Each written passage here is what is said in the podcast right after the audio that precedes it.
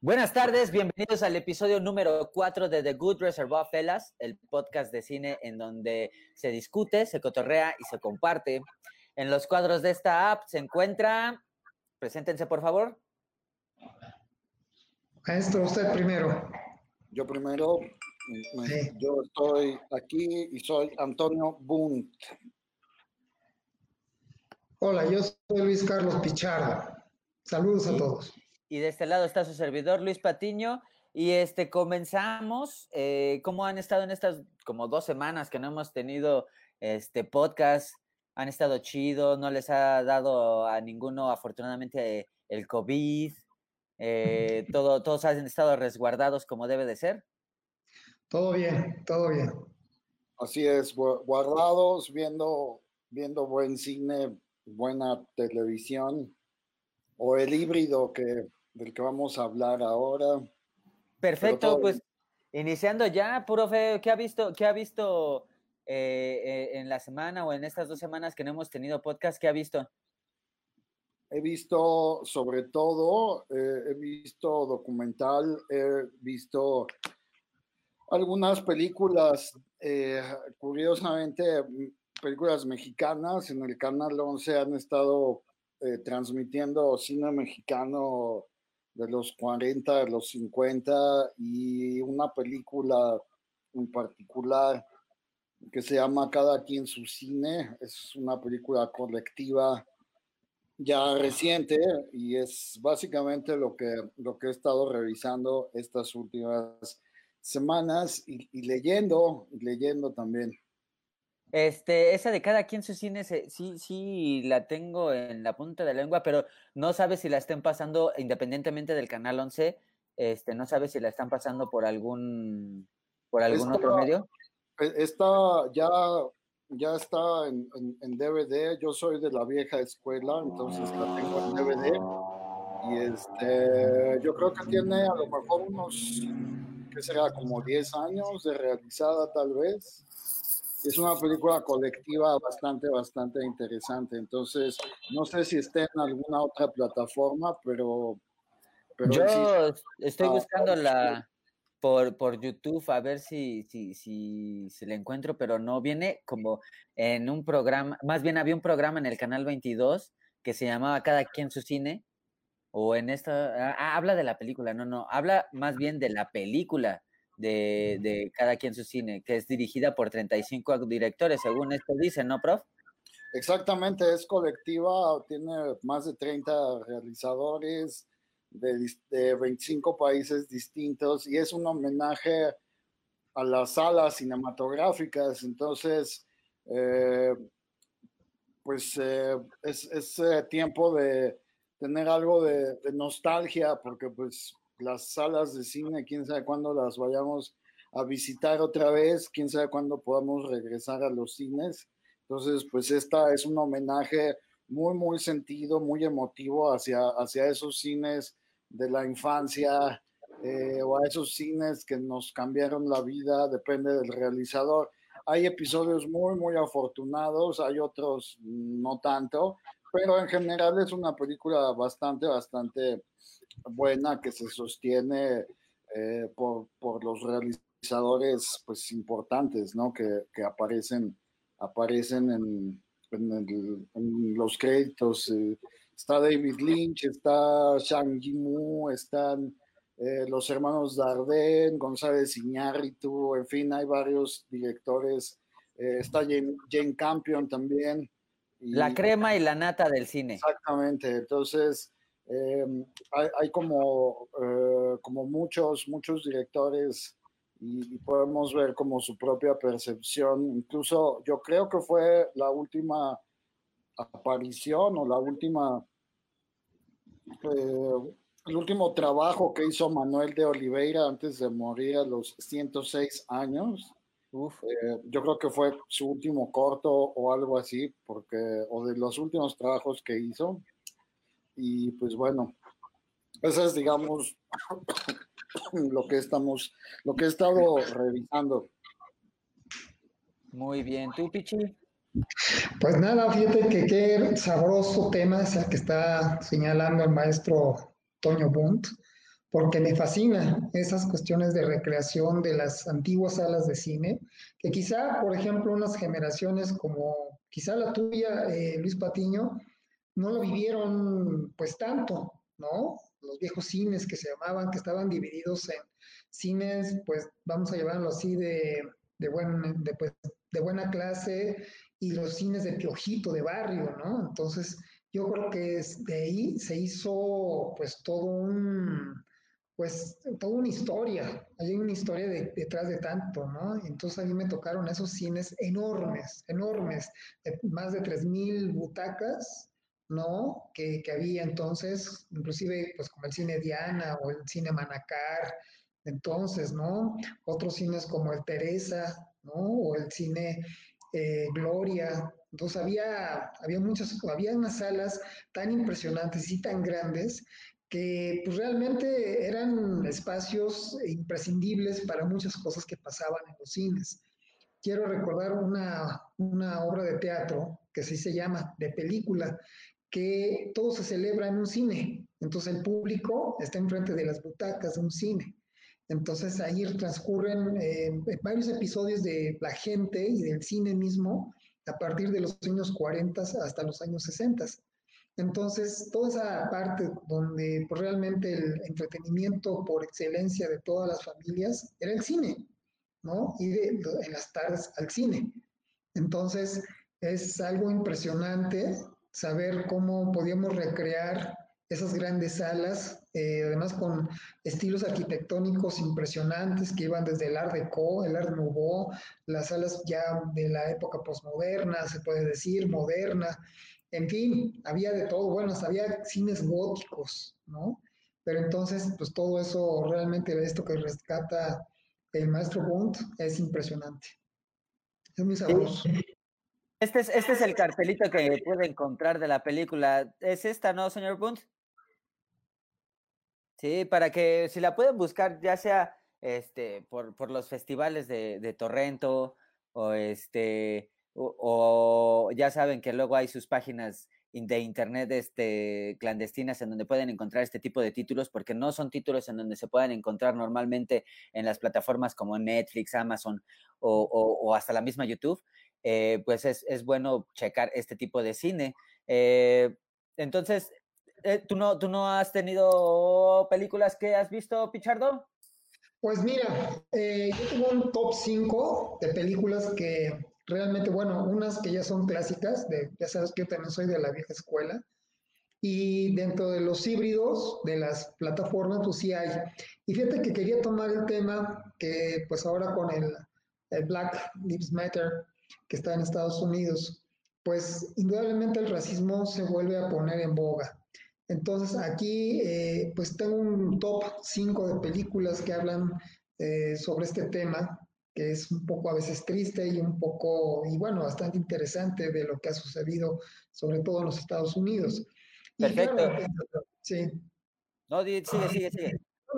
más que nada, pues yo quería platicar eh, mucho, por ejemplo, de este top 5, empezando ahora sí que en, orden cronológico, empezando por David W. Griffith, que David W. Griffith es el cineasta, primero tiene un aspecto técnico, que es el primero que eh, cierra los, los, cuadros, es decir, eh, ¿te acuerdas que a principios del siglo XX, pues todo el cine, eh, empezando por todo lo que fue Lumière y Georges Méliès, y todos ellos, pues todo era en full shot, ¿no? Teníamos cuadros abiertos siempre, era como teatro filmado de alguna manera, ¿no? Y David W. Griffith es el primero que cierra a los close-ups, cierra a medium shots, que claro que le costó inclusive al mismo público que le chiflaba, ¿no? Como que no lo concebían. Diciendo, oye, le estás cortando parte del cuerpo, ¿por qué no lo puedo ver entero, no? Era una cuestión. Y esto es parte de la historia del lenguaje cinematográfico, de, final de cuentas. Pero una de sus principales eh, obras, yo creo que la que más, con la que más se dio a conocer, pues fue Birth Nation, el nacimiento de una nación. Es una historia prácticamente que nos platica sobre el nacimiento del Ku Klux Klan, efectivamente, ¿no?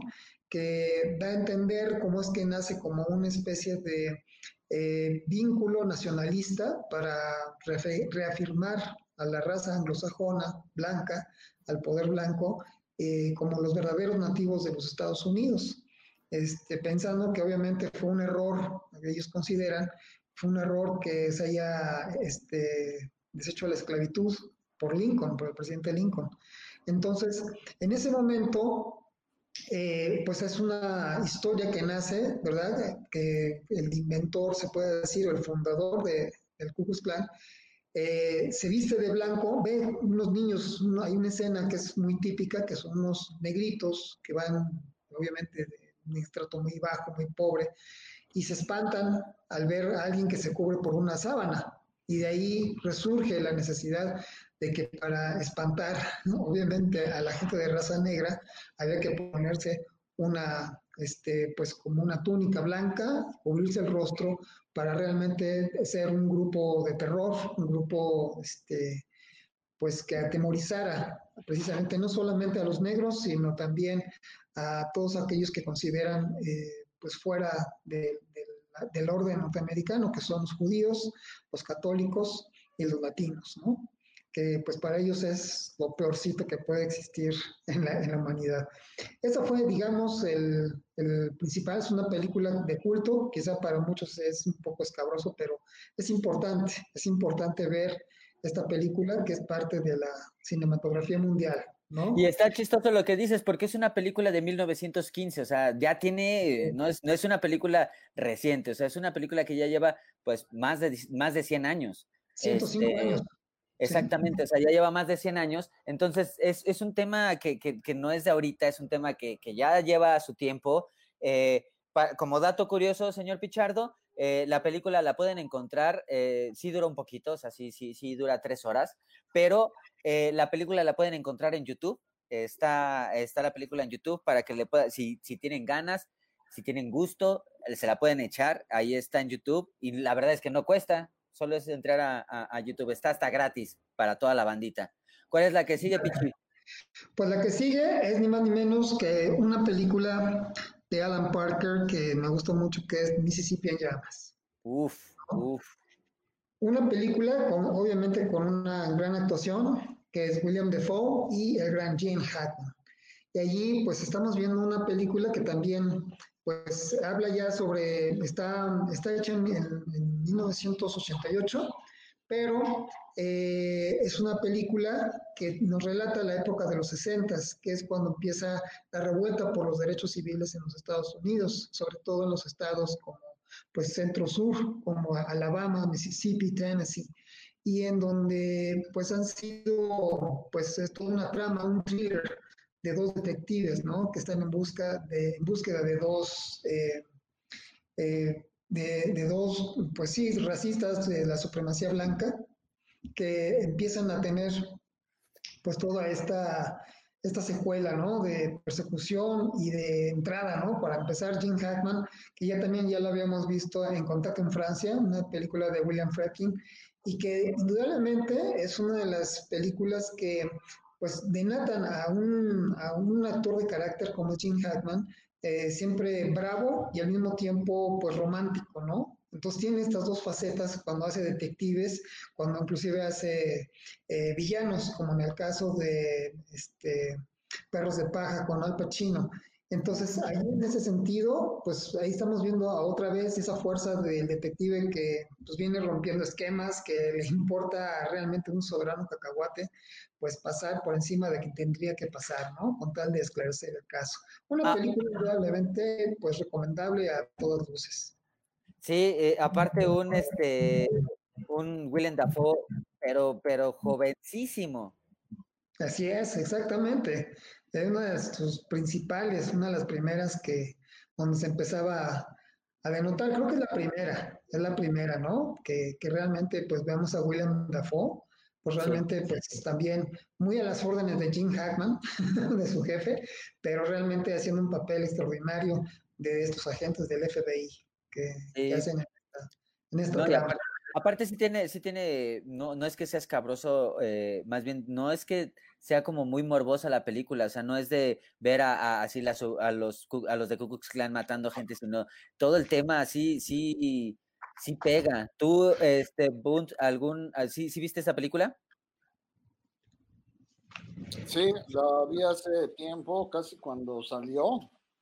Entonces sí, es, es como, sí me dejó como muy impactado y es, eh, pues, eh, pues una película que lamentablemente todavía tiene pues mucha actualidad, ¿no? Ojalá fuera nada más como una película pues anecdótica o que fuera un testimonio del pasado. Está ambientada, me parece que en los 60, si no recuerdo mal, o a, principios de los 60, y pues lamentablemente sigue siendo eh, cosa de cada día, ¿no? Sí, es, como lo que estábamos comentando con la película previa, o sea, es de 1915 la, la, la pasada, y, y, la verdad es que eh, yo ingenuamente y tal vez por mi edad, creía que el Ku Klux Klan era onda de los, de los, este, de los 40 para acá, y no, resulta que tiene muchísimo más tiempo, ¿no? O sea, es, eh, eh, incluso el mismo cine me lo está reflejando aquí que desde 1915 tenían que hacer una película sobre el nacimiento de, de, la supremacía blanca eh, y, y, cómo es realizado esto, ¿no? Así es, es correcto. Sí, o sea, pues esto, digamos, donde ya tuvo un auge, digamos, a manera de, gráfica, se puede decir que uno de los puntos más altos que tuvo la, presencia de, este grupo, que inclusive tuvo más de dos millones de adeptos en los años 30, eh, desfilaban eh, en frente de la Casa Blanca, había muchos congresistas del Ku Klux Klan, eh, pues tenían una influencia dentro de la sociedad blanca muy, muy, muy, muy grande. Este, digamos, ya para hablar de dos millones de, de militantes que después decae, después de la Segunda Guerra Mundial, pero pues eh, se vuelven inclusive más agresivos, ya es cuando toman su parte cada vez más terrorista, hasta los años 60, que es donde cuando empiezan los grandes, este, pues los grandes motines y, crímenes que hacía esta, esta secta, y que precisamente por eso es esta, esta película, ¿no? Sí, y, a comparación de la, de la anterior, esta, para que vean si es un poquito más complicada, entre comillas, o sea, localizarla, eh, pero la pueden eh, adquirir o rentar en iTunes por 50 pesitos. Entonces pueden ahí disfrutar de esta película que la verdad sí, sí vale mucho, mucho la pena. ¿Cuál es la siguiente, Pichi? La siguiente, pues obviamente una ya muy conocida también, que es de 10 años después, 1998, que es Historia Americana X. ¿no? Que es de Tony Kay. Es una película que estelariza Edward Norton, gran actor, y Edward Furlong, que indudablemente es una de las películas también del mismo, del mismo caso. Es una película donde también el personaje es uno de los casos de los arrepentidos, de los que se arrepienten al momento de, de después de hacer todas sus, travesías, sus, eh, pues no travesías, sino sus travesuras tan criminales que tenían esas gentes, y empieza con una escena muy fuerte, indudablemente, ¿no? Muy, muy, muy fuerte. Y es como involucra inclusive a su propio hermano, que trata de, en un momento dado, reeducarlo, de reeducarlo. Él precisamente no es del Ku Klux pero sí es de una, de una secta eh, supremacista, ¿no? De un partido nazi, que pues obviamente ensalzan mucho el white power y en el momento en que él sabe que, eh, digamos, no tanto por spoilearlo, pero en el momento de que él sabe que lo que está haciendo es sumamente, eh, pues, un asesinato, eh, su arrepentimiento va para salvar a su propio hermano, que, que lo, que quiere seguir sus mismos pasos, ¿no? Entonces es todo ese proceso que existe, pues inclusive hasta borrarse los tatuajes, y esto viene a la siguiente película que voy a comentar antes de pasar a esa. Eh, es exactamente lo mismo que hicieron, es son hechos reales, que hay muchos eh, supremacistas racistas que se han querido reintegrar nuevamente a la sociedad de Estados Unidos, han recurrido inclusive a asociaciones eh, que además mm, pasan por el proceso de borrarse tatuajes, que es muy doloroso, por cierto, este, y pues una reeducación mental, eh, educacional, y pues yo creo que es una de las películas más eh, significativas sobre este caso, la que presenta Edward Norton, eh, en, como personaje de esta película de historia americana X, ¿no? Indudablemente. Sí, sí, eh, es una película que, que sí, sí sorprendió mucho su, su, su comienzo. Eh, aparte ver a, Edward Norton hacer el papel, sí, sí, sí, como que sí te mueve, eh, sí, sí te mueve el, el, coco y lo que, lo que quiere decir, pero a manera de chisme, mi querido Pichardo y mi querido Bunt, esta película dio a entender que Edward Norton era un mamón de primera. Eh, cuestión de, de, de, trabajar con él. Eh, tuvo muchos problemas con el director. O sea, ya saliéndome un poco del tema, perdón, Pichardo, saliéndome un poquito del tema. Este, nada más como dato curioso, eh, el director se quejó muchas veces de, la actitud de Edward Norton. ¿Por qué? Porque él quería como realzar mucho su, su, su imagen y tuvo muchísimos problemas porque cambió a cada rato el guion para que él pudiera ensalzarse más. Entonces, eh, el director varias veces dijo, inclusive lo llegó a aceptar, yo creo que hasta Edward Norton, que sí fue un mamón de primera para, para realizar la película. O sea, sí es como un higadito. Y no nada más él, ya eh, han sido varios los directores que han dicho que trabajar con él sí es así como un pain de as, o sea, ha sido horrible, horrible trabajar con él porque pues como por ejemplo, con, con Alejandro González Iñárritu, pues cómo lo pones a compartir cámara con, la, con, con diferentes actores que también han sido, eh, pues, pues de nombre, ¿no? Pero bueno, regresando al tema, sí, sí ha sido una película bastante fuerte, eh, independientemente de todo lo que, del chisme que se hizo alrededor de la película, eh, la temática y, tal vez ni siquiera, nada más tuvo que necesitarse una escena muy fuerte para como impactarte y, entrar a la, a, la, trama y que te envolviera y hacerte pensar que, que ni siquiera, imagínate, siendo gringos, tenían esa forma de pensar de, de, de, la Alemania, ¿no? O sea, que ellos tenían razón. O sea, hay gente, incluyendo ahorita estos tiempos, que sigue teniendo esa misma forma de pensar de, de, de la sangre, de que ellos son lo mejor. Y bueno, o sea, nos ha quedado claro que, esto es falso, que, la onda del racismo es eh, que más bien no debería de existir. Y esta es una de las películas que te dice que el chip sí puede cambiarse, o sea, que, que, necesitas convivir con alguien, eh, porque se me hace hasta como una historia tipo como de Avatar, o sea, de, oye, tienes que convivir con la gente con la que tú odias para poder entender por qué son así y por qué, a, qué viene tu odio que no, que no lleva a nada, ¿no? Porque es como de una tribu en donde el, principal se sale, este, convive con, con, la tribu enemiga y se da cuenta de que no son lo que creen y cambia su forma de pensar. Esa, esa trama la hemos visto muchas veces, pero eh, de la manera en cómo está contada esta película, sí vale muchísimo, muchísimo la pena. Creo que esta película eh, la encuentran también en iTunes, no está ahorita en plataformas, está, por favor, coméntenlo en nuestro live aquí abajo. Este, ¿Cuál es la siguiente, Pichi?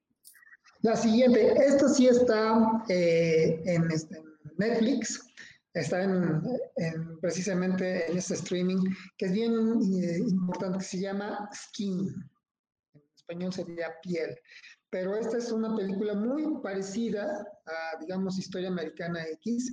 Es de, eh, pues es de Guy Netley, que es un, digamos, un nuevo director en Estados Unidos, es un cine un poco más independiente, eh, no tiene estrellas, simplemente está eh, eh, protagonizada por Jenny Bell y ni más ni menos Vera Farmiga, que hace uno de los principales papeles en esta película, ¿no? Que ya la hemos visto, por ejemplo, en series como la de Motel Bates, ¿no? Y pues allí Vera Farmiga hace un papel importante de una mujer eh, fuerte, como siempre su carácter de Vera, ¿no? Racista, madre pues de pues todo un grupo de jóvenes racistas que ellos están dispuestos a, a seguir manteniendo esta tradición, ¿no? Ahí lo vemos, por ejemplo, eh, a Jenny Bell, pues cómo se tatúa completamente para eh, ir cada, cada tatuaje es de, los, eh, pues de las pruebas que les hacen poner, ¿no? Ya sea son pruebas dificilísimas que inclusive llegan inclusive a la a matar gente, ¿no? Entonces, por cada, cada vez que matan a alguien, cada vez que hacen algo por el estilo, pues es un tatuaje, es un símbolo, ¿no? Entonces, él se enamora de una chica eh, digamos, como principal línea argumental, una chica gordita que en ese momento está eh, pues tratando de, de salir de, pues de, o sea, se involucra sin querer en este grupo, en una fiesta racista que hacen, y se burlan de ella, ¿no? Entonces, obviamente, pues él la rescata, se enamora, es una chica con tres hijas, pero que sufre una situación de disfunción familiar y él pues trata de salvarla, pero se da cuenta que no es racista, ¿no? Y que lo que tratan es de salir adelante. Y se van y se juntan con una agrupación de negros que tratan de rescatar también a este tipo de personas, se reúnen porque ellos también están en contacto con la justicia para seguir a gentes que han cometido ¿no? estos delitos. Entonces, el, el gran problema que tiene este chico es ni más ni menos tratar de separarse de esa familia ¿sí? Porque además es un chico que no tenía padres, que son adoptados como hijos en esta secta, ¿no? Por tanto por los dos papás, que son los que los dirigen, y de pronto pues tienen que, hacer toda una, travesía en el, en el, trayecto de todo esto para poder este, salir de esa familia, de contactar a, a, estas gentes nuevas que los van a reeducar, que se van a tratar de, de, inscribir nuevamente y pues obviamente quitarse todos esos tatuajes y esa, eso sí es basado en un hecho real, ¿no? Entonces es muy recomendable esta película de G Native que se llama Skin, es muy recomendable, está en Netflix y pues indudablemente es uno de los ejemplos así este, básicos para ver sobre este tema de sobre racismo, muy actuales. Esta película es en tiempo actual y la pueden, la pueden ver eh, precisamente en Netflix. Pues aquí de lo que estoy leyendo, lo que estoy leyendo de la, de la película es, es que no ha estado en buenos festivales, eh, entre ellos el de Toronto y el la Berninale, o sea, no ha estado en, en cualquier festivalito, o sea, sí es una película independiente. Está, estupendamente filmada. Sí es, sí es una película independiente, pero se ve que sí ha estado en sus festivalitos en donde eh, ha, tenido algún renombre. ¿Tú la has visto, tú la has visto, señor Antonio? No, esa sí no la, no la he visto, no la conozco, pero con el reparto, pues apunta a ser como muy, muy interesante. Habrá que llama la atención. Habrá que echarle ojo. Sí, llama la por supuesto que sí. Mira, mira, Pichi dice que si nos dejas después el, un post del listado de las recomendaciones y si tuvieras los links mejor. Ahí está, ahí está Pichi. Si sabes en dónde encontrarlas, lo ponemos al ratito en el Facebook para que lo, lo, topen, en la fanpage. Este, ¿Cuál es la que sigue, señor Pichardo? Y la que sigue, pues ni más ni menos que también otra que está en en Netflix, muy recomendada por ti, mi estimado Patiño, que indudablemente es parte de la gran eh, filmografía de Spike Lee. Eh, Spike Lee, pues que ya tiene en su haber varias películas, lo estábamos el otro día viendo, ¿verdad? Estábamos revisando su filmografía, que también es un buen documentalista, o sea, él se inició como documentalista, es lo que yo tengo entendido, lo que he leído de su biografía, y pues una de sus películas, la más reciente, es indudablemente del mismo caso, pero eh, pues digamos más bien relativo hacia la guerra de Vietnam. Pero sí estamos viendo allí la postura de un grupo que en un momento dado se reunió de gente de color, como dicen, gente negra, que peleó más en la, en la guerra de Vietnam que en la Segunda Guerra Mundial. Entonces fue la guerra que más aportó gente de la raza negra de esta comunidad en esa, en esa guerra que pues duró además más casi 10 años. Y en ello pues se hizo un grupo que se llamaba Cinco Bloods, Five Bloods, es decir, cinco sangres, que hacían pues prácticamente un, un eh, esfuerzo, un cumplimiento de grupo pues independiente, ¿no? Que se sentían indudablemente utilizados por el gobierno que pues mientras ellos peleaban por Estados Unidos en su patria, ¿no? Eh, carecían de derechos civiles, eh, carecían de muchas garantías, eran la raza más explotada en los Estados Unidos y entonces ellos decían, pues eh, somos como ciudadanos de segunda categoría, pero tenemos que ir a la guerra, ¿no? Algo que siempre se repitió y que pues nunca se les hacía justicia como debía haber sido, ¿no? A pesar de que inclusive muchos de sus soldados llegaron a ser corazones púrpuras, que era la condecoración a aquellos que tenían pues actos de heroísmo o que inclusive dejaban sus vidas o heridas muy graves en pos de, pues, en, pos de, una, de un sentimiento patriótico, ¿no? Entonces ellos deciden en una, eh, una línea argumental muy interesante que van en búsqueda de un tesoro, literal, un tesoro de oro, que había dejado parte de unos agentes de la CIA para poder tratar de negociar eh, algunas, algunas personas que habían sido prisioneros, de soldados prisioneros, entonces ellos tenían que pagar y, estaban obligados a pagar en oro. Pero en el momento que ellos van a hacer ese intercambio, hay un ataque, los otros soldados, ellos esconden ese tesoro y pues también su guía, pues su guía principal de ellos era pues un hombre que también había fallecido en el lugar, ¿no? Entonces ellos, en agradecimientos a ese guía que los hizo muy independientes, que los hizo eh, ser conscientes de lo que era su raza peleando por Estados Unidos, que sabían de las injusticias que estaban pasando, pues entonces deciden irlo a buscar ya en estos tiempos a un Vietnam completamente diferente, un Vietnam ya pues con ciudades ya muy reconstruidas, eh, ya muy occidentalizados, e inclusive pues hacían tours, ¿no? Los tours famosos de la guerra que inclusive hacen en Vietnam, que cuando uno pues quiere conocer esa, esa nación, pues uno de los tours es visitar los lugares donde hubo mayores batallas o acontecimientos de la guerra que fueron importantes, ¿no? Incluyendo pues el museo que ellos tienen. Entonces, esta aventura que hacen estas personas, pues que indudablemente es todo un thriller que a final de cuentas, bueno, en forma ficticia lo desarrollan, pues hacen esta película muy al estilo de Spike Lee, eh, con mucha acción, con mucho eh, sí, con mucho thriller, vamos a llamarlo, y pues está muy recomendable para que lo puedan ver en Netflix, eh, Cinco Sangres, Five Plots, es muy, muy interesante. Allí pues eh, sabemos que es una película que, forma parte pues del, de la filmografía de Spike Lee, no se la pierda, realmente. Sí, tiene un muy buen reparto, tiene a, para los que lo ubiquen, a la Pantera Negra es uno de los personajes, a Del Roy Lindo es otro de los personajes, lo han visto, a Del Roy Lindo lo han visto en películas como 60 segundos, es la que me viene más a la cabeza rápido, o El Rescate con Mel Gibson del 98, más o menos, uf, ya hace unos añitos. Este, Bunt, ¿tú has, tenido oportunidad de ver esta de Spike Lee? Sí, seré, seré muy honesto, a mí no me gusta, no soy fan de la filmografía de Spike Lee. Vientos.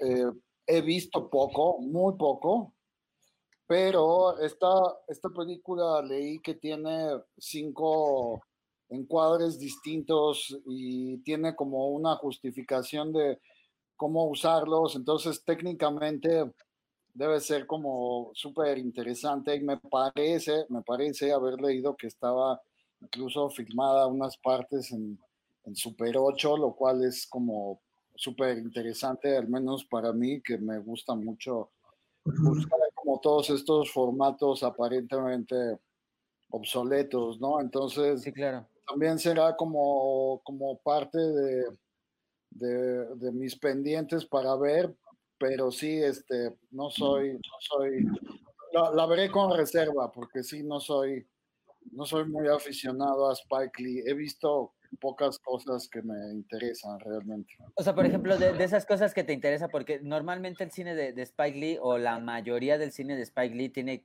tiene un tema de racismo, pero sí tiene dos, tres peliculillas que no tiene ese tema. O sea, una de ellas es El Plan Perfecto.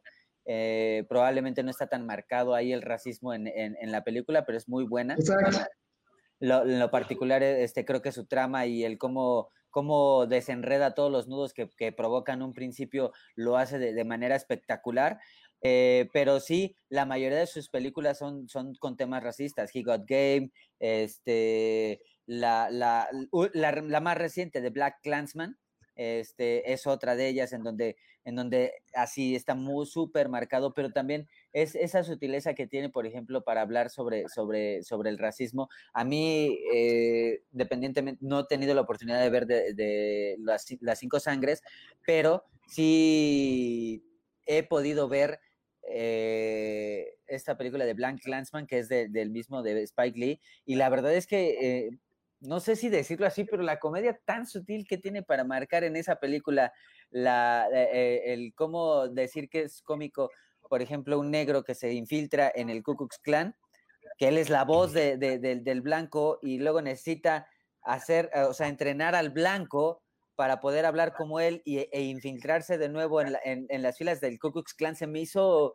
eh, eh, no lo había visto, ¿no? Entonces, eso se me hizo súper, súper cabrón y hablar de, del racismo con esa, con esa temática para mí cómica, porque es como una comedia negra hacer eso, este, y el final es exquisito, no, les, no, no le hago spoiler porque la verdad es súper buenísimo, el, el, no el final final, porque siento que la película tiene dos finales, uno que, es, que tiene que ver en particular con la película y otro que se sale completamente de la temática de la película, pero es un trancazo a toda la gente por las cosas que está pasando Estados Unidos actualmente y con la administración que tiene Trump, ¿no? Y sobre todo también quiero resaltar, por ejemplo, la, eh, la figura de Jean Reno en la película, eh, como un francés, tal cual. Acuérdense que Vietnam fue una colonia francesa en un tiempo.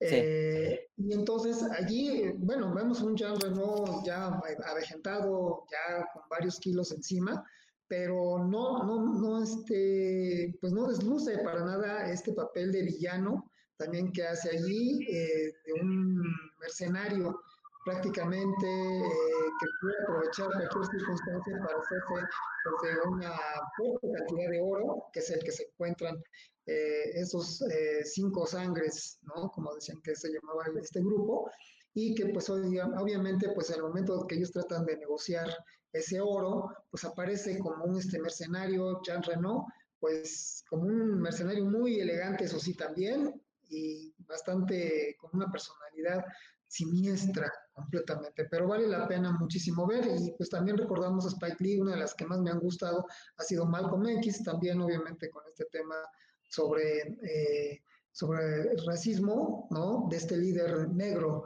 que fue el, pues digamos, el cabezal de las Panteras Negras, de los Black Panthers en Estados Unidos allá en los años 60. Ya. Y bueno, ¿cuál es la que sigue, señor Pichi? Bueno, no, esas son mis cinco. Ahí están mis ah, esas son las cinco, sí. O sea, el primer lugar fue este The Five Bloods. Eh, nacimiento de una. Bueno, pues. De, una nación. Pues si quieres, yo complementando un poquito eh, el tema del racismo, eh, me viene a la mente una película que también habló en su tiempo este, sobre este tema, eh, y curiosamente se acaba, acaba de, irse este, este artista, eh, si se puede decir artista, pero eh, espérame, aquí está.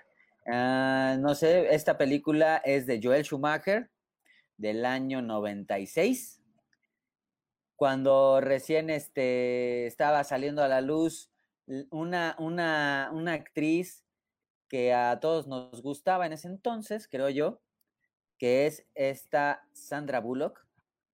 Oh, También estaba, saliendo en su tiempo, estaba saliendo Matthew McConaughey, o sea, la luz ya, como tal, como estrellitas, y un Samuel L. Jackson que también hace un papel como del papá. Este, bueno, para no hacerles el cuento tan largo, la película es sobre un crimen que, que hace, bueno, que provoca este Samuel L. Jackson sobre una persona blanca y su juicio.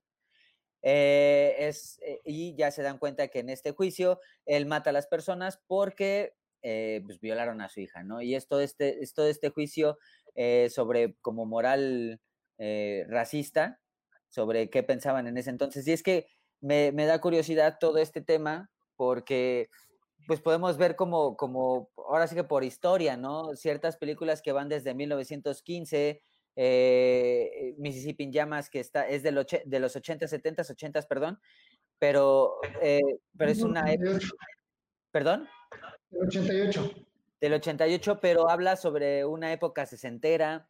Eh, esta película de Time to Kill, que era en ese momento, The Five Bloods, que habla, por ejemplo, de la guerra de Vietnam, y como, y como bien mencionas que eran como carne de cañón o la carnada que, aventaban, hacía, ah, hablando de, del ejército de Estados Unidos y aquí cómo enjuician a alguien eh, que muchas veces hemos visto este tema, eh, no, no nada más con racismo, pero estamos hablando específicamente de este tema y esta película lo muestra mucho de, de cómo una persona negra tenía que sufrir los embates de un juicio sobre una persona blanca, cuando esta persona blanca este, asesinó y aparte ultrajó a sus, a sus hijas, ¿no? Es una película del año, del año 96, si no me equivoco, y es de este director que, tiene de repente como destellos de, de, de, buen cine, el buen Joel Schumacher. Una de sus otras películas fue The Firm de, con este Tom Cruise.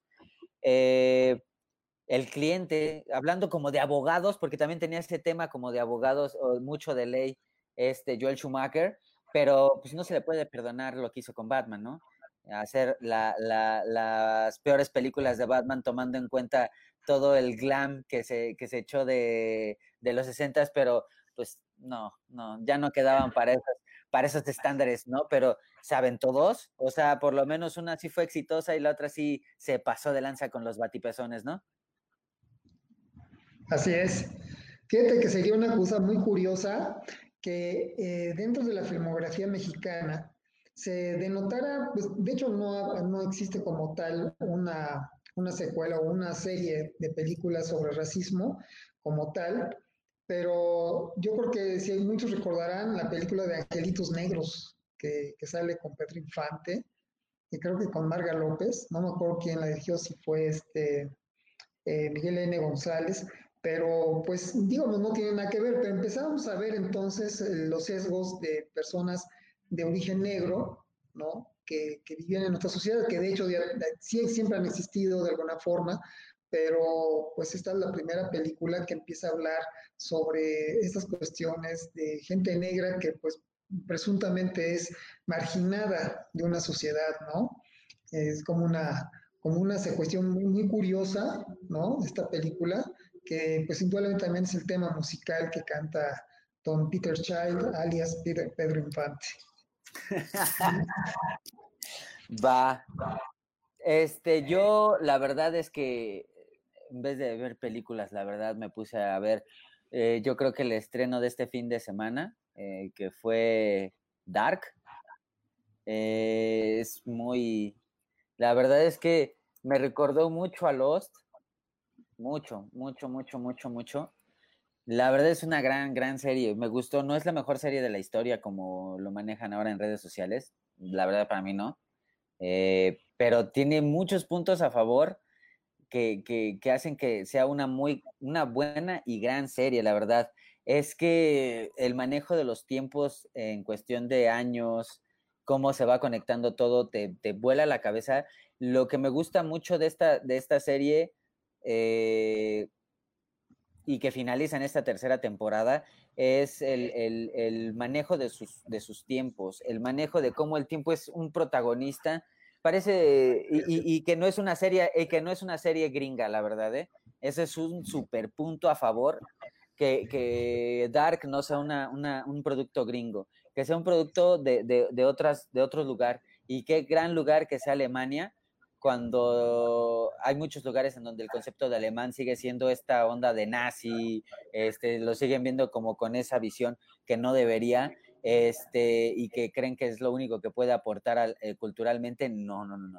Aquí hay un super producto que sigue rankeado como lo mejor, como la mejor serie de Netflix. Yo la pondría como en la segunda mejor serie de Netflix. Eh, ¿Y de qué va? Para no hacer así como mucho rollo, eh, Bindem es un pueblito de Alemania en donde hay unas familias y cierto día pareciera, y, en su tiempo, cuando salió la primera temporada, la estaban comparando con Stranger Things y, y pues no, ¿verdad? Nada que ver. Eh, lo, lo, único similar es que sí se pierde un niño, que eso era la situación. Se pierde un niño, pero el niño no se pierde en el otro mundo, se pierde en, o sea, viaja en el tiempo y es ahí cuando te das cuenta desde el primer capítulo como hacia dónde vas, o sea, cuál es el, el, el, fregadazo mental que te vas a llevar con los capítulos subsecuentes y que no nada más este, vas a ver una serie como como, no, es que no lo vas a ver, no es, no es una serie como cualquiera, la verdad, no, no, no es una serie como cualquiera, sí tiene, sí tiene unos, unos, unos rollos que sí tienes que verla una y otra vez. Los personajes se vuelven a repetir varias veces, los tiempos de repente te revuelven, las familias te revuelven y en la tercera temporada cuando tú dices, bueno, aquí va a llegar las explicaciones y te van a llegar como los puntos en donde te van a explicar, sí, sí te los explican, pero aparte te meten más, más misterios y más cosas y tú dices, güey, ¿cómo me vas a explicar esto en dos, en dos, en dos capítulos? y lo mejor de todo es que lo hacen es una historia redonda que sí termina, termina todo cuajando como debe de ser y, terminas como, vámonos, ¿de quién es el perrito? Es el mío. este, y si, terminas como, como volado de la cabeza. La verdad es que sí, sí vale mucho la pena ver la serie. Son tres temporadas. La primera son diez capítulos. Yo creo que después dijeron, no hay que hacerla de, de 10, vamos a hacerla de 8. Y se aventaron ocho capítulos por, cada, por, por segunda y, y, por tercera temporada. Entonces, funciona funciona súper, súper, súper bien. Eh, como les digo, eh, cierra súper, súper bien la, la, serie, funciona todo, todos los engranes este, funcionan. La verdad es que me gustaría a mí más meter spoilers, pero pues, ojalá y pudieran verla y más adelantito platicarla, porque créanme que no es una serie que, que, que, no solamente va a quedar en esta conversación, es una serie que puede, que, que, hay más, o sea, se puede comentar o se podría comentar muchísimo más de ella. Entonces, pues yo igual y me espero a que, a que se chuten las temporadas y más adelante que tengamos, si quieren, un especial de, de, Dark, porque la verdad eh, valdría mucho la pena tener, tener un, un, programa que solamente se dedicara a ella y a las influencias que tiene, porque la verdad, como les comento, si es, si es una serie que, que me recuerda a Lost y supongo que debe de haber otras series este, de viajes en el tiempo como Viajeros en el Tiempo, Quantum Leap, que creo que lo, eh, estas tres personalidades que estamos aquí la vimos, este, con Scott Bakula. Entonces, que eh, es todo este rollo de tiempos que la verdad vale mucho la pena comentar. No nada más queda en, en, en, en Dark o en Lost o en esta, en esta serie que dije de Quantum Leap, creo que valdría mucho la pena tocar películas que, que hacen viajes en el tiempo como, como la misma Volver al Futuro, como el mismo Avengers, en donde tiene explicaciones súper este, quisquillosas con esto del tiempo, Interstellar mismo que hace viajes en el tiempo. Eh, eh, hace poquito que, vi La Llegada, que también habla sobre el lenguaje y sobre los viajes en el tiempo, en el, en el lenguaje. Entonces, si nos e, e, este tema que, que habla Dark da para, para, para cortar tela, pero estaría súper bien que ustedes, dos personalidades que tenemos aquí en el podcast, pudieran echarle una miradita, porque la verdad es una, es una serie que, te vuela la cabeza y que lo mejor que, que hace es hacer trabajar tu cerebro. Y creo que pocas películas, ah, pocas películas y pocas series de televisión te dan ese panorama para poder trabajar tu mente y que, y que haga y que haga como atar cabos de esas maneras, ¿no? Me, me acuerdo, por ejemplo, o me inspiro un poquito mucho en eso. Eh, viendo Memento, no sé si se acuerdan de Memento de Christopher Nolan, la primera película que, o que lo, como que lo catapultó, eh, en donde también no es, no tiene que ver con los viajes en el tiempo, pero linealmente la película te hace, te hace trabajar la cabeza para que vayas hilando los cabos, este, a manera de que pienses cómo, cómo llegamos del principio, al, digo, del final al principio. Y bien dice la serie, el, el este es el principio del fin y el fin es el principio, o el fin es el principio. Es muy complicado como este, este, este rollo del tiempo, pero la verdad es que la serie lo maneja de gran manera, está súper bien actuada, está los valores de producción están cabrones, o sea, la verdad es que vale mucho la pena de, los efectos, la fotografía, la música, o sea, el score de la película me recuerda mucho a lo que se hizo en Chernobyl o, o a la autora de Chernobyl y de Joker, este, su nombre no se los voy a decir porque la neta está bien complicado. Este, pero me recuerda mucho ese, a ese tipo de soundtrack y está eh, eh, Alemania en otro, en otro mundo, en, otro, en otra situación. Ojalá y los alemanes nos trajeran otra cosa como de este estilo, porque vale muchísimo la pena este producto 100% alemán, Y, la verdad es que sí es obra 100% de Netflix y se la rifaron y vale mucho, mucho la pena. No sé ustedes qué opinan de, que, de, que, de que un poquito más adelante hagamos este tema o de, películas o series con viajes en los tiempos o que tenga que ver con el tiempo y, le damos vuela a la hilacha, porque sí, yo creo que sí nos aventaremos hasta más de una hora. claro me parece una buena sugerencia. Yo creo que siempre el tema es, eh, es muy socorrido porque creo que, es, que enriquece muchísimo en general como esta cuestión de las estructuras narrativas, cosa que Dark tiene. Yo no vi más que la primera temporada, pero sí necesito concentrarme como de corrido para seguirla viendo y, y, pues aquí en casa es muy difícil, entonces a ver si me alquilo una, una sala de cine o algo así. Uy, estaría de lujos. A ver toda la serie en un par de días o en una semana, porque sí es, sí es compleja, sí cuesta trabajo, como bien lo dices, cuesta trabajo meterse a esa dinámica y, y sí, eh, estructuralmente es impactante, es extraordinaria. Eh, sí, con mucho gusto, sería muy interesante hablar de, de, este tema, además que, que, cumple 35 años Volver al Futuro, la primera película, entonces podríamos hacerle hasta un, un breve pero sentido homenaje porque creo que fue una película que definió al menos a mi generación, más o menos. No, pues, a mí también.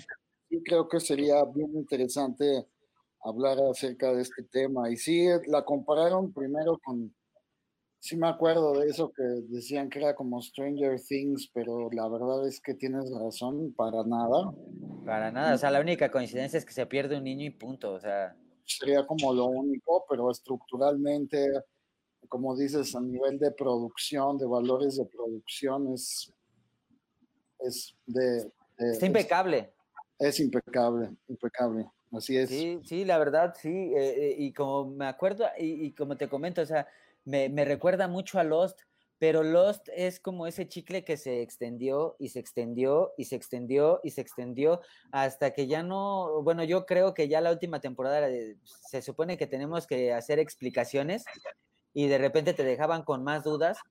Y lo más curioso de todo esto es una serie de 26 capítulos, eh, Dark, y, y, esta de Lost fueron como seis temporadas de 22 capítulos o 24 capítulos cada uno. Entonces sí hay una gran diferencia de cómo sacarle jugo y jugo y jugo y jugo, un chicle que ya estaba bastante masticado, a darle un, o sea, el tiempo debido, como debe de ser, el tiempo debido a una serie que es, eh, que esta de, de Dark se visualizó en tres temporadas, termina una serie redonda en tres temporadas, o sea, te termina cerrando una serie muy bien en tres temporadas y no que se extiende y que se extiende y que se extiende el chicle hasta ver hasta qué, hasta qué punto se rompe.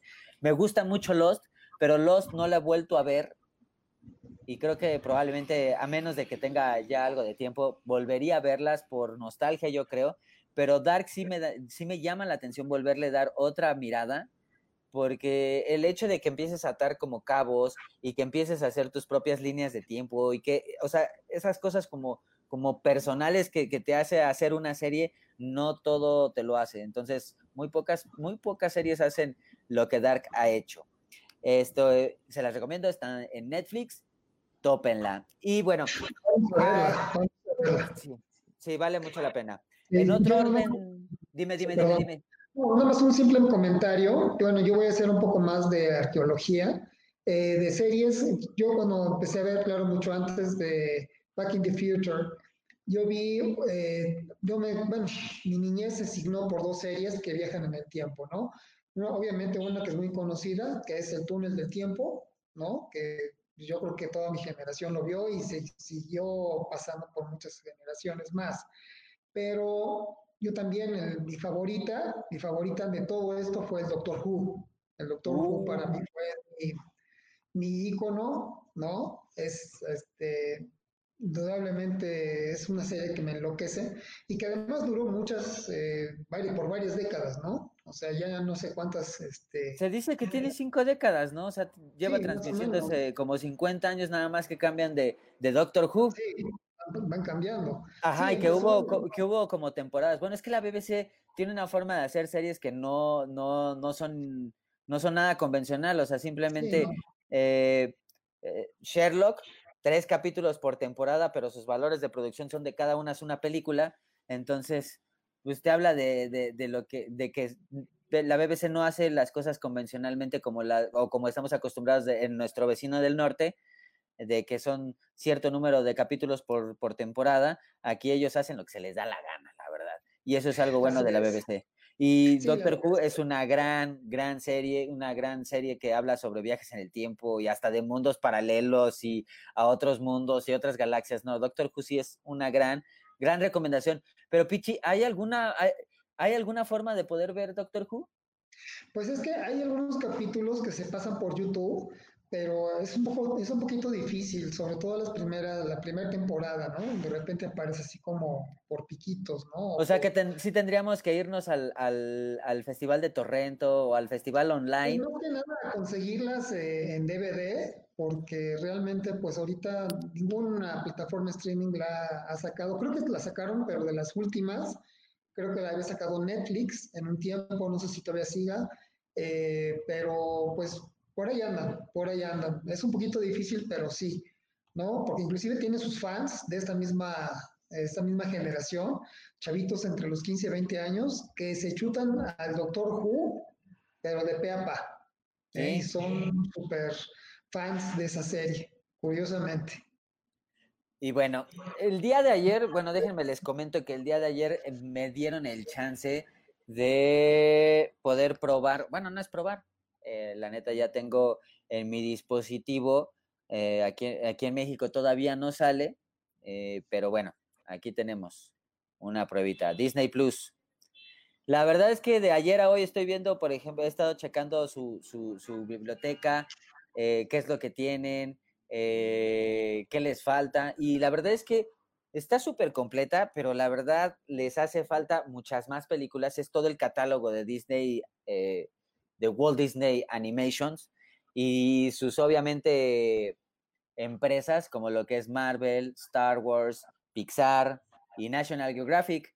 Eh, de Disney, pues tienen todas las películas que conocemos desde, desde la, ¿cómo se llama? Blancanieves y los siete enanos, que es la primera película animada.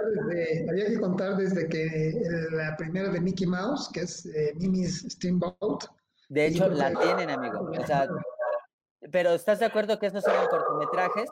No eran, este, no eran como tal una película. La primera película animada que se le conoce hasta ahorita es Blancanieves. Entonces, desde, ajá, desde Blancanieves a la fecha, todas las películas están de, de Disney. Un, yo creo que una de las cosas que va a hacer que, que, que la gente adquiera eh, eh, Disney Plus eh, y más los adultos es que tienen las 30 temporadas de Los Simpson. Eh, sí, sí, sí, señor Bunt. La verdad es que es un gran, un gran, este, como aliciente a pagar este, este, este rollo de Disney Plus. Y agrégale que viene, pues, las películas de Marvel, las películas de Star Wars, todas las series de Star Wars, eh, Clone Wars, Rebels, la película, o sea, no, no, no, no. Bueno, tienen muchas cosas interesantísimas. Y como dato curioso, también está, por ejemplo, la serie de Marvel, digo la serie de Marvel, la serie de los X-Men que, que, vimos, por ejemplo, en los noventas. Está toda completa. Eh, de hecho, por eso salió de Netflix para ya estar en el catálogo de, de Disney Plus. Estuvo un tiempo en Netflix eh, otra de las series que también está y que la verdad es como súper nostálgico es la serie de Spider-Man también del año 93-94. Eh, 60 capítulos y que la verdad es, es, la que yo creo que si no ustedes me, me, me, me, pueden sapear, la verdad es que yo soy muy fan de Batman, soy súper fan de Batman y siento que Batman de Animated Series es una de las mejores series animadas en la historia de la televisión pero también Spider-Man del 93 es una de las mejores series, por lo menos que, te, que, tuvo Marvel en su tiempo. del, del, buen arácnido, en donde había crossovers con, con, los hombres X, con los cuatro fantásticos, había villanos eh, de, de, todo tipo en esta, en esta serie de Spider-Man, y más adelante como que quisieron, eh, quisieron retomarla, pero la verdad es que no, dejó un súper legado esa serie que yo creo que sí compite ahí con, con The Batman Animated Series, porque aparte le daba ese plus este Spider-Man de, dar, de darle ese toque como 3D. Luego, luego se nota obviamente la computadora ahí, pero era súper cabrón ver a Spider-Man eh, columpiarse sobre Nueva York con, con, los edificios este, en 3D y que no eran dibujos, sino ya, viera, ya veíamos ahí los edificios en 3D y me volaban a mí la mente en ese momento. Entonces, volver a retomar la serie de, de, de Spider-Man fue increíble, la verdad está muy, muy, muy chido. Y bueno, todavía tenemos productos de Disney Plus originales como es The Mandalorian, este, que, que el buen Bund ya la terminó. ¿Y qué nos puedes dar, así como, como un adelantito, señor Bund, de qué puede decirnos de The Mandalorian? Yo creo que es, es, un, es como un western en el espacio eh, es, es, es, también tiene grandes valores de producción y es, es muy buena serie. La verdad es que se, se, rifaron. Tuve brevemente, en mi breve residencia en Canadá, tuve brevemente Disney Plus y el, el, el catálogo sí es atractivo. Y yo creo que hasta cierto punto, como por generación, hay, encontré películas que vi en mi más tierna infancia y sí es como muy nostálgico. Yo creo que ese va a ser como uno de los, de los puntos fuertes de, de, Disney Plus y, y, sí, están todos los Simpsons y están series de televisión como muy em, emblemáticas, pero Mandalorian es, sea, ya, ya por eso vale la pena el, el, el, el servicio de streaming, yo creo. Sí, la Sí, la verdad es que vale mucho la pena y, es, es, las, es como la plataforma de streamings que van a tener que pagar los papás porque sí. O sea, eh, eh, ¿qué te parece que un 80, si no es que, no más bien, el 90% de su, de su, de su contenido de la plataforma es, es para niños? Y si hay, si hay películas que son para adolescentes, o sea, Marvel o o esto de, Star Wars, pero estamos de acuerdo que Star Wars es para un público muy amplio, muy, muy amplio. O sea, no, no llegamos a la clasificación R o la clasificación C que, se conoce aquí. No se, o sea, no hay, no hay productos de ese estilo. Eh, lo otro que me da curiosidad son sus originals, que eh, como comentaba también el, buen Bunt, está de Mandalorian y también tenemos, por ejemplo, todo lo que hay detrás de cámaras con, con lo que se hace en Pixar, con las producciones que se hacen en, en, National Geographic. Hay, hay un, ah, no sé si ustedes concuerden conmigo, pero admiro muchísimo a Jeff Goldblum. Es un gran actor. Ha, ha, hecho cosas bastante interesantes. Hay otras que no tanto, pero la mayoría que hace es muy interesante. Aparte, siempre ha participado con, con, con gente de cine que la verdad es muy talentosa. Entonces, hay, hay una serie original de Disney que se llama El Mundo, El Mundo según Jeff Goldblum. Y me voló los sesos. La verdad es que es una serie que, que está genial, no dura mucho, son media hora por, por cada capítulo y está divertidísimo Jeff Goldblum. O sea, la verdad es que te habla de cómo, de cómo ve la vida y la verdad es que tiene un estilo único, único él de, de, de ser que te, que te atrae. Y la otra es, este, aquí lo estoy checando, es una, serie también. Híjole, es que hay tanto contenido. ¿Te acuerdas de Fantasía Pichi? ¿Cómo no? Es una de las obras eh, inspiradas inclusive en varios maestros de la música, ¿no? Sobre todo. Está, ahí podemos ver a Tchaikovsky, por ejemplo. Claro. Podemos ver a Debussy. O sea, yo digo verlas porque finalmente, aunque tú lo estás escuchando, pero ya ver a Debussy, ver a Tchaikovsky, o sea, la música de ellos, interpretando a cada uno de los personajes de Disney que pues hicieron historia, ¿no? Como uno de los grandes largometrajes que ya se usaban sus técnicas de, de animación, que él mismo Disney fue el que los patentó, patentó toda su, su, este, su técnica de animación que ahora pues lo hacemos, claro, hoy está la 3D, ¿no? Pero antiguamente lo que hacían era primero filmar la película en un estudio con los personajes reales, con actores, y sobre eso hacían los dibujos ya en, las micas, ¿no? El acetato para poder hacer los personajes. Por eso era una técnica muy depurada, eh, cuadro por cuadro, que ellos pudieron hacer y fue Disney la patentó de esa manera para, hacer sus dibujos animados ya en gran formato. Hay, hay otro contenido que me llama mucho la atención para niños, este, y creo que a los que tengamos nietos, sobrinos, hijos, pequeños, no, les va a encantar, es Forky hace preguntas. Y es muy curioso porque pues tiene toda la, tiene todo, todo, son cortitos, muy como de cinco minutos, pero es este, pero es a Forky preguntando cosas que todo niño, inclusive hasta nosotros en algún momento nos hemos preguntado, eh, ¿qué es el arte? ¿Qué es la amistad? ¿Qué es el tiempo?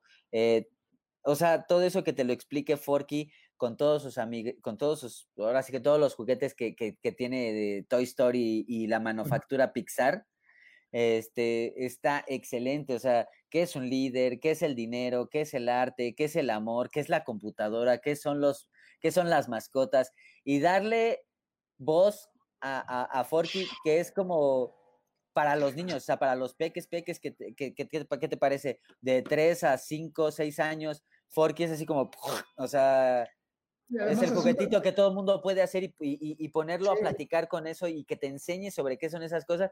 Por eso Pixar siempre, siempre he pensado que Pixar siempre está un paso adelante de todos los demás. O sea, bueno, excepto de, estudio, de estudios Ghibli, este, siempre están un paso adelante. O sea, eh, eh, en esta visualización de contenidos, eh, cómo hacer de tus personajes esto es increíble. La verdad es que para los niños esto va a estar cañón, cañón, cañón, cañón. Digo, les hace falta mucho contenido porque pues tienen, tienen películas de la 20th Century Fox que, bueno, si nos vamos a su catálogo es muy, muy amplio. Pero la verdad es que no hay, no hay muchas cosas de 20th Century Fox en la, en, en la plataforma. Yo ahorita de lo que he visto apenas y encontré dos, que es Avatar y, ah, y creo que, ah, Percy Jackson. Este, pero les hace falta mucho más. Pues, tienen, a Alien, Aliens, este, y bueno, muchas otras cosas que también tienen. Y ahí es donde entra esta guerra de plataformas o de plataformas de streaming, que creo que todos hemos consumido Netflix, es como la plataforma, es como nuestro Telmex de su tiempo, esta, esta plataforma llamada Netflix, que ya hay ocasiones en las que uno dice, bueno, ya no hay nada que ver, o sea, sí hay algo que ver, ¿no? Pero, pero ya como que el contenido de repente es como, como súper sobresaturado en Netflix, que ya de repente, pues ya no sabes a veces qué serie ver, si conviene, si no conviene, si tiene artistas este, famosos, si no los tiene. Es demasiado lo que, te, lo que está produciendo Netflix que está sobresaturando su mismo canal. Pero ¿qué diferencia hay entre, entre Netflix y Amazon? Su, su plataforma misma. Tú, tú te vas a Amazon y Amazon tiene muy buenas películas, pero tiene una plataforma que, te, que se complica la vida ya sola. O sea, buscar una película es un rollo, eh, cambiarle el, idioma o el, o el, subtítulo es otro rollo. Aquí eh, Disney Plus lo, lo resuelve muy bien, pero estamos hablando de que lo resuelve muy bien porque es una plataforma que yo creo que estuvo aprendiendo de Netflix y, y, y, lo hace funcionar muy bien. Amazon se sigue metiendo el pie solito por no meterle varo a ese, a ese rubro. La verdad es que yo siento que Amazon podría estar hasta un poquito más arriba que Netflix por la cantidad de cosas que, mete a su plataforma, pero no lo está arriba de Netflix por el simple hecho de que su plataforma es una mierda. Es una mierda, o sea, tiene buenas películas, pero eh, el manejo de la plataforma es una mierda. Y uno que, que está acostumbrado a que las cosas, entre comillas, sean fáciles de manejar, y que Amazon te las haga complicadas, eso es un súper rollo. Es algo que, que sigue haciendo que, que, que, la gente se pare para poder contratar este Amazon. No sé ustedes qué opinan. La, la, verdad es que tienes razón. La plataforma, la interfase de la plataforma de Amazon es, es más compleja, pero sí tiene cosas muy interesantes eh, El hombre en el castillo, por ejemplo, es una serie yo creo que emblemática de esta plataforma y eh, no, no la he terminado de ver, pero también es, es ya de por sí la, la novela de Philip K. Dick es, es, em, es interesante. No sé, yo siento que no daba como para tres eh, temporadas, que ya va la tercera. No sé, no la he terminado de ver. Habría que ver qué tan, qué tan, em, qué tan tanto le extendieron, así como dices, de Lost, que se aventaron así como como aventarse a estirar un chicle, quién sabe, habrá que ver, pero sí tiene cosas bien interesantes. Por ejemplo, ahí en Amazon vi esta serie de, de Fleabag, de Phoebe, de Phoebe ay, ¿cómo se llama? Water de Phoebe, de, ajá. Sí, es que es una serie que a mí me pareció una lección de, de, de, de narración, una lección de cómo se hace un buen programa de televisión. Y, y, yo creo que eventualmente vamos a llegar a una sobresaturación de plataformas porque cada momento están surgiendo más y más y está, tenemos la plataforma también, como que cada canal de pronto tiene su plataforma, Fox tiene la suya, HBO por supuesto, entonces no sé qué va a pasar, pero sí hay interfaces más amigables que otras y, pues ojalá tengan como la visión de pues de estandarizar un poco y de ayudar al, espectador.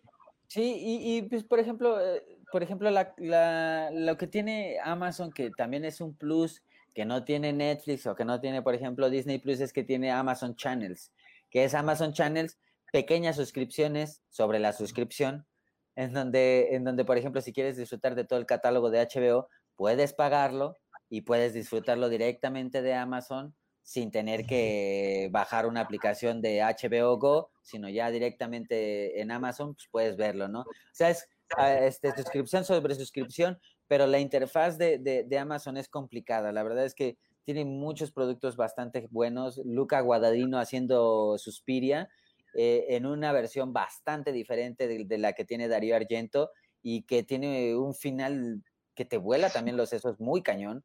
Eh, o sea, vamos, o sea, la guerra de streamings todavía no termina, apenas va empezando. Eh, he podido ver, no he podido probar la, la, plataforma, pero sí he podido ver el contenido que tiene HBO Max la verdad es que es como, o sea, tiene todo contenido de Warner, todo Harry Potter, todo que sí también es amplio, y agrégale las cositas que hace HBO que son súper interesantes. Entonces, pues sí nos esperan tiempos interesantes post, post COVID, y eso si el COVID nos deja y los zombies también, y si no llegan el 4 de julio mismo los extraterrestres y nos vienen a invadir. Entonces, pues probablemente podamos disfrutar un poquito más de esas series. Ojalá y no pase así como al paso que vamos, no, no, que no salgamos con un Independence Day, pues es lo que nos faltaba, ¿no? ok. Muy bien. Señores, no vamos a agregar más. Eh, ¿Algo más que quieran agregar ustedes a este podcast de cine? Pues nada más, este, en este caso del tema último que estamos viendo, que ustedes están, que lo han este, reseñado bastante bien, pues queda, por ejemplo, hay unas dos recomendaciones, la que tú me este, invitaste, que es la de Poseidón HB, que es muy buena, esta se ve que, que, tiene buena opción, y la otra que siempre ha sido una de mis eh, alternativas para ver películas es Pelisperia. Yo también se la recomiendo muchísimo. Sí, sí, sí, muy bien. Muchachos, este, Antonio, ¿tienen este, redes sociales, muchachos? ¿Ustedes tienen redes sociales? Por supuesto que sí, me pueden encontrar como Antonio Bunt eh, en, Instagram, que es un hallazgo que hice hace unos meses. Eh, Antonio.bunt en, en Facebook, eh, arroba Antonio Bunt en Twitter. Ya pruébale al TikTok. Pichardo. Resisto. Pues me pueden encontrar igual en Instagram, ¿no? Con mi nombre, Luis Carlos Pichardo, y luego en Facebook. Ahí estoy.